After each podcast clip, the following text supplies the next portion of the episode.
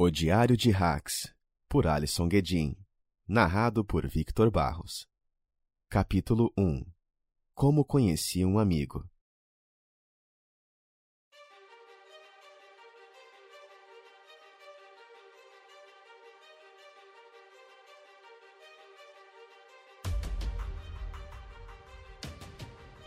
Quase três horas da costa da Vila de Ferro foi o tempo que levei para chegar com um simples barco ao imenso Escuridão, como era chamado um dos mais terríveis navios piratas dos mares de Agalosh. Consegui entrar no navio por uma janela que provavelmente seria do porão, mas logo reparei que era além disso. Estava no local onde os prisioneiros eram mantidos antes de serem executados. Geralmente piratas nunca faziam prisioneiros, Raramente alguns ficavam em cárcere, até que o capitão pensasse em uma morte muito horrível.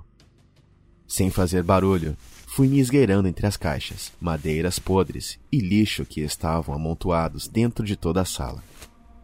O lugar era muito escuro. Uma pessoa normal mal conseguiria ver a um palmo em sua frente.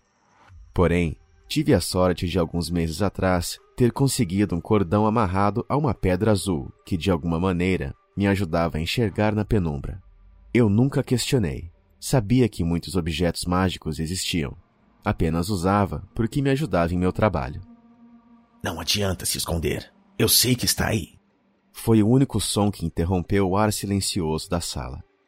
Logo busquei com meus olhos para saber de onde vinha essa voz. Anda logo, vem aqui. Saia daí e venha. Novamente, a mesma voz que agora eu reconhecia vir de uma única cela habitada. Fiquei totalmente imóvel. Como alguma criatura conseguiria me ver nessa escuridão, se até com meu cordão eu não tinha uma visão excelente? Se você não vier, eu vou gritar. Novamente aquela voz com um tom de ameaça. Aproximei-me da cela, enquanto acendia uma vela para poder identificar melhor aquela criatura que tanto queria minha atenção. Foi quando vi que era um simples homem, muito sujo. Tinha uma altura de mais ou menos 1,75m. Foi então que respondi a ele.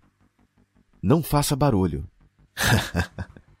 não acredito nisso. Realmente tinha alguém aqui. Como assim? Você não estava me vendo? Como iria ver algo nessa escuridão? Eu estou há quatro dias sozinho aqui e já estava imaginando coisas. O dia todo eu converso com os fantasmas da escuridão em minha cabeça. Logo percebi que ou esse homem estava debochando, ou estava começando a ficar maluco pelo tempo confinado no escuro, ou ele realmente podia me ver.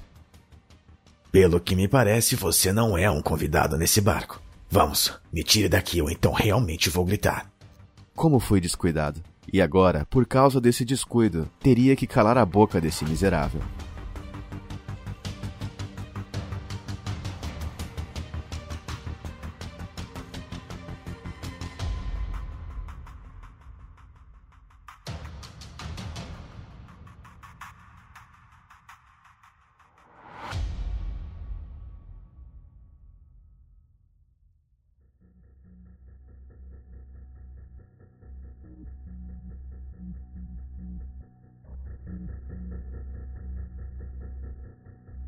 Geralmente eu o mataria rápido e sem fazer barulho, mas como ele estava dentro da cela, isso seria impossível sem chamar atenção. Esse navio era um pouco menor que uma escuna, devia ter de 20 a 40 homens. Chamar atenção não era uma boa ideia, principalmente porque meu objetivo era não entrar em uma briga desnecessária. Ok, fique quieto aí.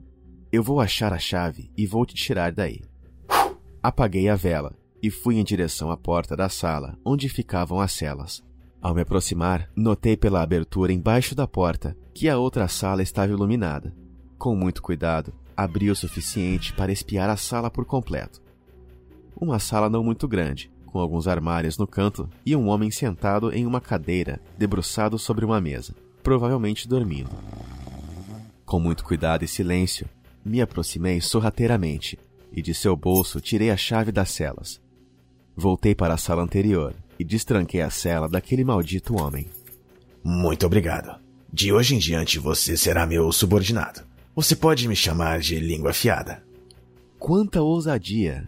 Esse homem só pode estar insano. Não vou arriscar matá-lo agora. Pode complicar muito em um momento como esse, mas depois.